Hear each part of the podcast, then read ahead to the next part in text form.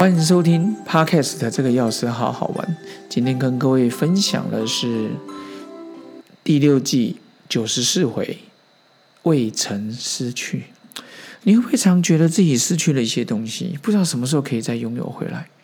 很多时候我们常说啊，我又失去了什么啊，我又少了什么。其实不如学习转个念，可以看看借此自己获得了什么。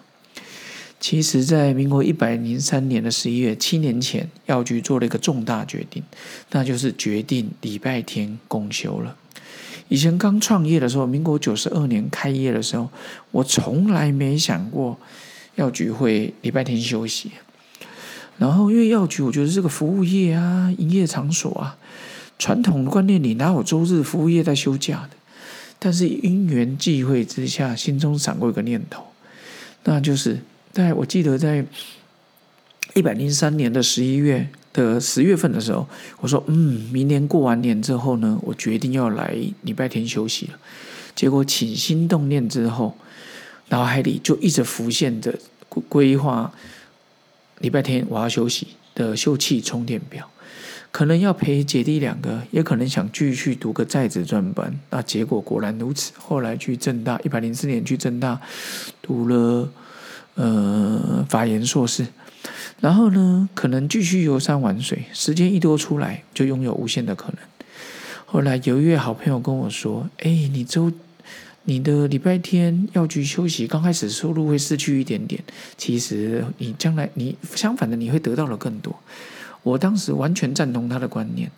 以后礼拜天同事的一些假日班调整之后，多余的时间我就送给同事了，我想是一份礼物。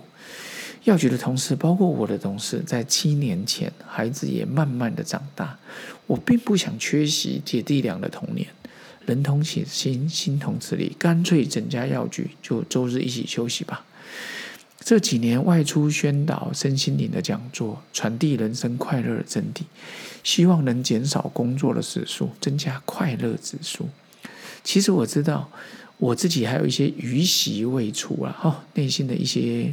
习惯跟想法，每个人都有，还有喜欢的、喜欢的人事物、牵挂的人事物。当然，我当时也不例外。至于是什么，只有自己最知道。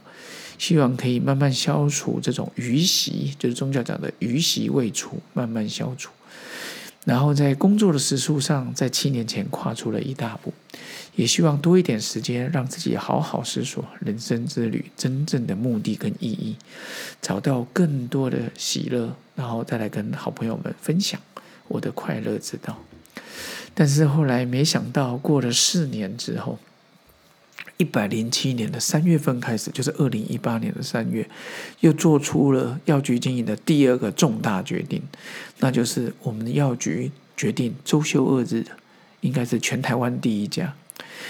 做到现在三年半多下来，你问我药局的收入有没有减少？我告诉各位，真的减少，因为六日对药局来讲是最重要的两天。但是我的内心快乐的副主管不减反增。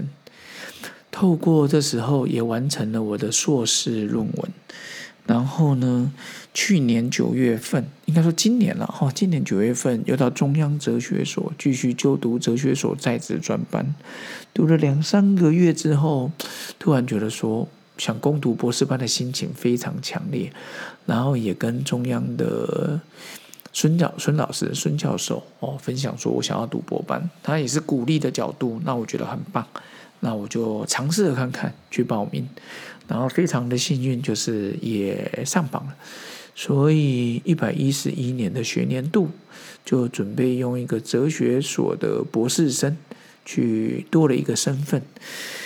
很多人问我说，为什么要读哲学或是读法学？其实我觉得，现代的时代真的不是一个单一的专业来过你的人生。我真的觉得。就是触角学习的触角多多去涉略，然后借这个机会，如果能钻研学问，然后透过一些讲座，再再让它发挥出来，我觉得也是好事一桩。所以你说我有失去吗？老实说，快五十岁了，从小到大，时光就这样流走。失去了是什么？我觉得有时候，我觉得年少的时候可以好好读书，却没有好好努力，好像玩耍的时间比较多。但是老实说，那也是丰富了我的人生旅程。现在希望在这四到六年之内能够拿到我的博士学位。如果有机会在大学当当助教、教教书、当当讲师，去做一个学期有系统性的分享，我觉得那也不错。期待喽，再跟各位好不好分享到时候的经验。那今天就到这边喽，期待各位。